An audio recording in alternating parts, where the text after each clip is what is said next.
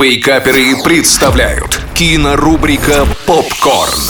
Привет, любимые, это Денис Косяков, рубрика «Попкорн», и сейчас мы поговорим с вами о новинках кинематографа. На Netflix не так давно вышел авантюрный комедийный боевик «Красные уведомления». Что сказать про него?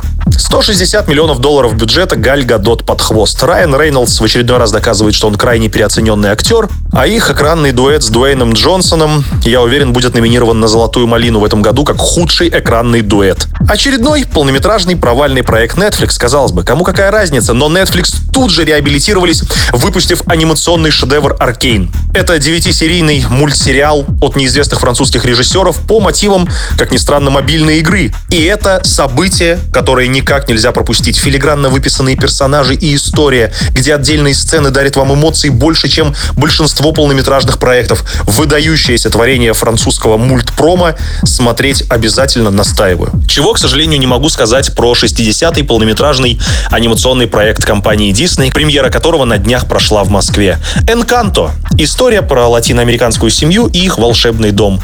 Проблема этого мультфильма в том, что Дисней в своей попытке никого не обидеть стал выпускать абсолютно беззубые мультфильмы, где у героев нет ни внятных целей, ни тем более понятных проблем. Крайне сложно подключиться к героям, у которых проблемы буквально у сильной женщины, что она слишком сильная, а у идеальной красотки в том, что она слишком идеальная, а хотелось бы быть чуть менее идеальной. Из их дома уходит волшебство, и что стоит на кону? А то, что, ну, без волшебства они просто станут жить чуточку хуже. Согласитесь, крайне сложно эмоционально подключиться к таким персонажам и сопереживать им. Безусловно, мамы поведут своих детей, дети получат удовольствие от двигающихся картинок и песен, которые не так плохи, как могло бы быть. Но в целом, не за это мы когда-то любили Дисней. Большое спасибо, любимые. Смотрите хорошее кино. Пока-пока.